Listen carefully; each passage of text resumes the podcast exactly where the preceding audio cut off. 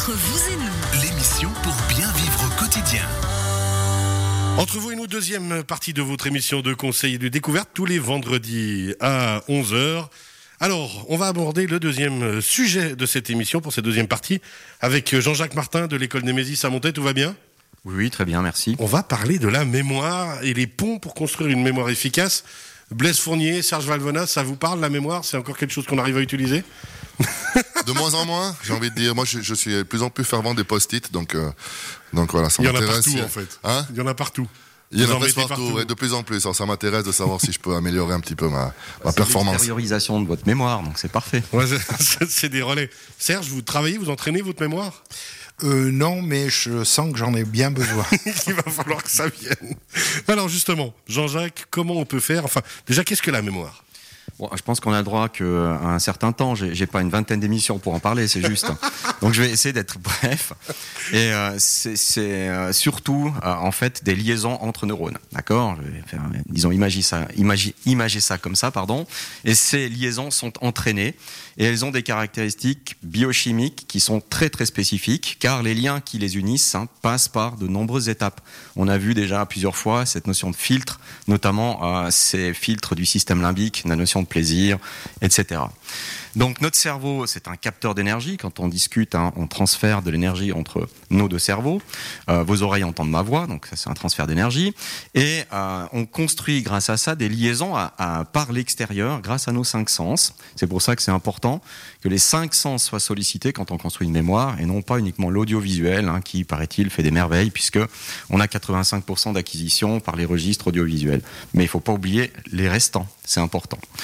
Donc, euh, et surtout dans cette période de pandémie où tout le monde jure que par le- la visioconférence, hein, je pense que si vous faites 4 heures de visioconférence, vous verrez à quel point vous êtes beaucoup moins efficace que si vous, vous allez boire un verre et discuter avec quelqu'un. Oh Bref. là là. Oh là là. Voilà. Donc une fois nos senseurs activés, les informations, elles transitent au sein du cerveau, elles sont filtrées, notre système limbique travaille, ce siège émotionnel, et puis ce qui est agréable mérite alors d'être reproduit. Donc ce qui ne l'est pas doit être évité. C'est comme Mais ça, ça, que ça, ça, on parle de la vie en général, en fait. Tout à fait. Et, l'effort n'est pas quelque chose d'agréable, n'est-ce pas? Euh, Vous en savez quelque chose. Du moins naturellement, à moins que nous... Je challenge. À moins que nous nous permettions de tromper un petit peu notre cerveau. Et cette tromperie, d'accord, ça s'appelle la pédagogie. Voilà. Alors étymologiquement parlant, cela signifie accompagner un enfant, et notre cerveau reste un enfant toute sa vie. Du moins pour ce qui concerne l'apprentissage. Donc euh, envie, pas envie, il n'y a qu'à essayer de faire des cours de langue aujourd'hui grâce à certaines applications. Vous allez voir que à peu près 80 à 90% des gens abandonnent après, euh, je dirais, une dizaine de fois. Même si on vous compare à d'autres, on vous stimule, il y a plein plein de petites choses comme ça qu'on peut inventer. Donc nous pouvons apprendre, et c'est la bonne nouvelle, à tout âge. Donc alors comment tromper notre cerveau pour qu'il se mette à aimer l'effort? Voilà le challenge. Euh, D'abord, il faut savoir que le cerveau, c'est un drogué. Euh, qui recherche des sensations. Donc là, tout de suite, je vous vois. Vous êtes, vous êtes dans l'expectative. Biologiquement, nous l'avons vu. Non, mais ça, c'est bien. J'aurais entendu ça quand j'avais 15 ans, j'aurais pu expliquer plein de trucs à ma mère. Mais voilà, exactement. Mais, mais en fait, euh, mais, elle, elle aurait pu vous confirmer. Euh, nous l'avons vu, nous possédons en nous des petites drogues hein, naturelles dont les effets, par leur ressemblance moléculaire à des opiacés, hein, une forme d'opium, euh, ce sont ces, ces structures sont essentiellement des protéines et elles sont produites par nos propres cellules. Donc nous fournissons à notre cerveau notre propre drogue. Donc c'est sympa. Donc si avoir du plaisir c'est une source pour accepter un effort et que la pédagogie consiste à faciliter l'apprentissage par l'effort, alors, alors pourrions-nous dire, et ça je vous entends déjà, en envoyant nos enfants à l'école, on en fait en fait des futurs drogués. Et là, Des drogués du savoir et de et, la mémoire. bah oui, et le pire, c'est que c'est 100% recommandé et entièrement naturel, comme dirait Monsieur Garonne. Donc là, je vous entends, Cyril, en mode télépathe, ça transfère depuis un certain moment. Il nous fait un délire à la Stephen King, le père Martin. Faut couper le micro. En fait, vous faites bien évidemment allusion à l'excellent roman de cet auteur, L'Institut. Je vous le conseille à C'est lire. ça, c'est ça. Tout à fait.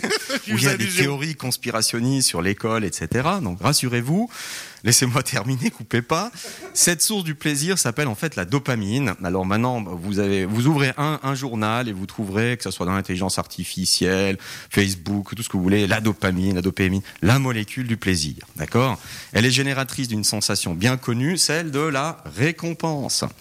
Et qui induit une équation très connue, digne d'un slogan publicitaire, après l'effort, le réconfort.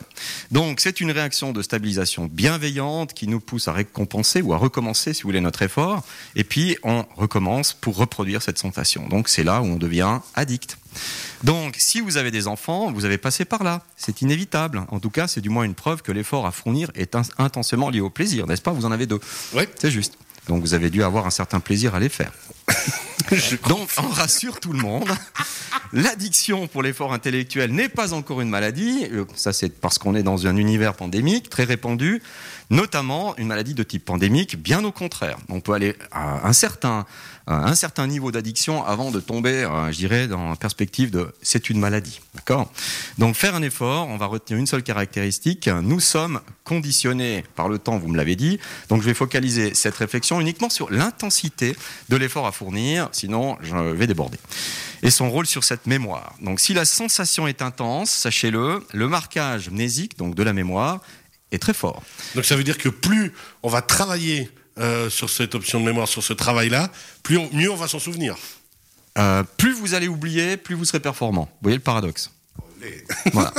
Donc, J'ai mal à la tête. et ça, c'est valable de 0,1 an, parce que je laisse quand même le premier mois à l'enfant pour s'adapter un peu à l'univers, d'accord, le pauvre, jusqu'à environ 125 ans, puis c'est à peu près la limite d'âge qu'après Covid, on peut espérer.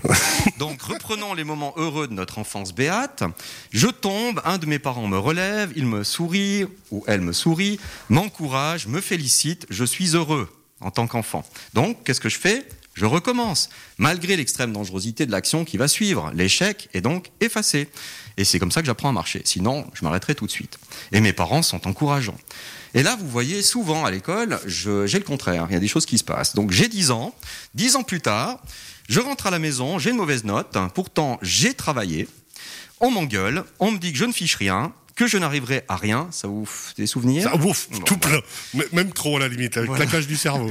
J'ai peur, je ne comprends pas où sont passés mes parents, d'accord, ceux qui me relevaient. L'école, ce lieu de la terreur, la maison, cette extension de l'école, vous voyez le message, qu'est-il arrivé à ces parents encourageants qui sont devenus des terroristes? Donc là, vous voyez, on est en plein Stephen King. Donc, quelques pistes, Vous, savez. Jean-Jacques Martin, vous vous rendez compte que la plupart des, des parents qui vont vous croiser maintenant vont vouloir vous jeter les pierres. Mais... Probablement, mais ils sont tout à fait conscients que ce que je dis, ils l'ont vécu aussi souvent. Mais oui. Et puis qu'il faut s'en souvenir à part ça. ça. En aucun cas. Extraordinaire message que vous êtes en train de passer quand même. Tout à fait. Surtout qu'il y y a de nombreuses clés, donc je vais essayer d'en apporter quelques-unes. Première piste. Donc d'abord, le registre émotionnel. Il faut créer une situation plaisante et bienveillante quand on essaye d'enseigner quelque chose, d'accord? Que ça soit parent ou prof. Accepter l'erreur comme un processus d'apprentissage, alors ça c'est pas du tout, du tout, pardon, je dis aux chrétiens. Euh, au contraire, faut pas faire faux, faut surtout être excellent. Non, au contraire, l'erreur c'est un processus cognitif. Une mauvaise note en dit beaucoup plus sur vous, ce que je dis souvent aux parents, d'accord, et sur les solutions à apporter qu'une bonne note. Donc le rendement, pour parler banquier, eh bien, est bien meilleur, d'accord? Donc plus on fait des erreurs globalement, Plus on apprend. Et en tout cas, plus on peut apprendre de cette erreur et donc augmenter notre capacité cognitive. Si vous faites tout juste tout le temps, ben, tant mieux pour vous. Mais vous avez moins de rendement en ter- en- en- par rapport à cette notion d'erreur. Ouais, il faut se planter pour y arriver. Quoi. Exact. Et euh, on en sait tous quelque chose. Oh. Et l'humour, l'ironie, le jeu de rôle, euh, la théâtralisation, même à la maison, permettent de dédramatiser des situations qui exposent l'enfant à la critique. Quand on fait des jeux de rôle avec des enfants pour dire, OK, t'as vécu ça comme ça, très bien, comment tu le vivrais autrement, mets-toi à ma place, moi, etc. On joue des choses comme ça. C'est très intéressant et ça permet justement de déclencher une phase d'apprentissage beaucoup plus forte. Donc, stimuler l'imaginaire, ça fait partie de ce référentiel émotionnel. Et enfin, contrôler, parce qu'on a un travail, hein, si c'est uniquement pour s'amuser, c'est pas marrant, mais il y a un contrôle à faire pour aider à évaluer la capacité de mémorisation, multiplier les voies d'accès aux connaissances, c'est-à-dire pas uniquement Internet, mais des livres, prendre du temps, comme je l'avais déjà expliqué, euh, savoir euh, euh, jouer, des aspects ludiques, faire des petits challenges à la maison, on en avait parlé aussi. Ça, c'est important de multiplier les pistes pour pouvoir augmenter cette capacité d'apprentissage. Maintenant, je vais vous parler d'un autre registre hein, qui est plutôt bioénergétique, c'est mitochondrial, c'est une partie d'une cellule hein, qui génère de l'énergie. On peut la stimuler, cette mitochondrie. C'est une voie compliquée, je ne vais pas en parler, mais enfin, important, qu'est-ce qu'on peut faire pour la stimuler? Bah Déjà, organiser un endroit de travail. Et non pas devant la télé ou euh, rester, euh, euh, je dirais, n'importe où dans la maison sans avoir une certaine structure. Et puis donner un rythme, organiser la journée avec des périodes spécifiques. Souvent, les parents ne se rendent pas compte à quel point de donner une heure pour un repas et de l'organiser dans la journée, le petit déjeuner, midi, etc., c'est important. Ça donne un ordre, une structure, en fait, à quelque part à l'enfant. D'accord? Et entre ces moments, euh, de caler des moments, notamment pendant les vacances, hein, où on peut travailler, où on peut euh, faire quelque chose avec les enfants, c'est fondamental. Donc alterner le jeu, la répétition, l'écriture, euh, travailler sur des médias, voilà. Au, au niveau du temps, c'est de les organiser entre ces séquences-là, mais d'avoir un référentiel de temps.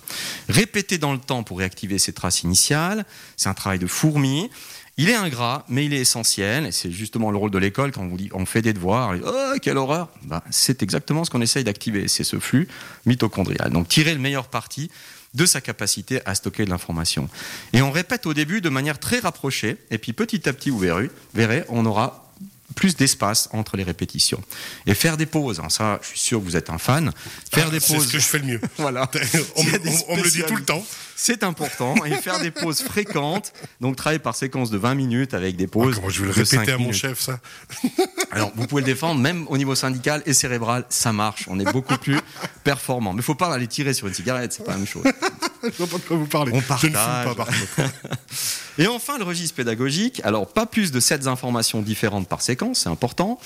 Et construire ce qu'on appelle des chunks en termes techniques, c'est-à-dire euh, des réseaux d'informations qui sont associés et qui augmentent progressivement la quantité d'informations qu'on y stocke. Et après, l'idée, c'est d'associer au niveau de la mémoire, on parlait de ces ponts, c'est de créer entre un chunk et un autre chunk des associations, puis créer des familles, d'accord? Et en fait, quand on relie ces chunks entre eux, on les rend de plus en plus complexes, et puis quand on va à un moment donné, par association, par analogie, euh, activer euh, un chunk spécifique, c'est tous les autres qui vont, à un moment- donné, créer une sorte de filmographie. On en avait aussi parlé de cette visualisation mentale. Donc votre mémoire, tout d'un coup, elle va automatiquement activer tous ces ponts entre eux. Mais vous voyez, tout ce petit travail dont j'ai parlé avant est nécessaire pour pouvoir activer chaque pont entre chaque chunk. Donc quand on me dit je me fais des films, en fait, c'est une bonne chose. Ah bah, c'est fondamental. D'autant plus hein, si, euh, à la veille de la Saint-Valentin, Voilà. ceci provoque un plaisir euh, hors norme. De se faire des films, Mais verra. oui. Je vous donnerai le résultat post-Saint-Valentin. Il reste une minute, allez-y. Tout à fait. Eh bien, je vais finir par un élément important qui va peut-être euh, vous faire aussi euh, souvenir quelques éléments difficiles dans votre jeunesse, le par cœur. Eh bien, libérez-vous de ce faux ami, d'accord? Il génère des connexions pauvres en liaison neuronale. Alors, ça veut pas dire qu'on va pas apprendre par cœur des choses, mais en tout cas, on va pas insister, car la durée de vie de l'information est très courte. Donc, oublier pour apprendre mieux, oui, c'est important, parce que faire un effort pour récupérer, voilà ce qui forge la mémoire à long terme. C'est pour ça que je vous disais, plus on oublie, plus on doit faire un effort, mais plus on active ces chunks qui s'associent. Donc l'oubli génère progressivement des liaisons de plus en plus fortes parce qu'il faut faire un chemin important pour réactiver ce que nous savions. Et ça, c'est du solide. C'est du solide, hein, messieurs. C'est du solide, ouais. Ouais. Alors, euh, moi, je, je retiens euh, en tout cas une chose, c'est- c'est. Compliqué hein, quand même. Il y a beaucoup, beaucoup de notions. euh, Alors j'ai retenu, voilà, c'est la dopamine. Moi, ça me botte la dopamine. Ouais, et je me hein. demande si on trouve ça en gros gris là, ou alors il faut attendre. Ou il faut attendre deux jours la Saint-Valentin, je sais pas encore. Ah oui, alors c'est vrai qu'à la Saint-Valentin, la dopamine, elle est méchamment activée. euh. Totalement. Circuit de- du plaisir, comme d'habitude. Mais ce qu'on peut retenir vraiment, c'est qu'on a un mix entre avoir du plaisir et avoir ce qu'on appelle une systémique de travail. C'est important. Il faut récupérer ces informations en les répétant, mais il faut pas les répéter par cœur. Il faut se tromper, comprendre pourquoi on s'est trompé Et revenir. Et surtout, progresser. pas faire de ce, cette erreur. euh, ce qui va justement provoquer l'angoisse, le blocage. Les parents souvent viennent parce qu'ils sont angoissés eux-mêmes. Mon fils, il n'arrive pas. C'est pas grave. Il y a toujours une voie. Au contraire, c'est même bien de pouvoir l'exploiter. Et en général, quand on en ressort, on est beaucoup plus fort qu'avant. Ah ben voilà, le message, il est là. Serge, pour vous? Ah oui, moi ça me parle ça. On est au top. Merci beaucoup Jean-Jacques Martin. Comme d'habitude, c'était extraordinairement passionnant. On rappelle Jean-Jacques Martin de l'école Némésis à Montaix, école-némésis.ch. Vous restez bien avec nous. Troisième partie, le jardin de printemps avec euh, Serge Valvona, ça vous va? Je me réjouis. J'adore les plantes. Eh ben pareil, et surtout les belles plantes. Merci beaucoup. On se rejoint d'ici quelques instants pour la troisième partie d'entre vous.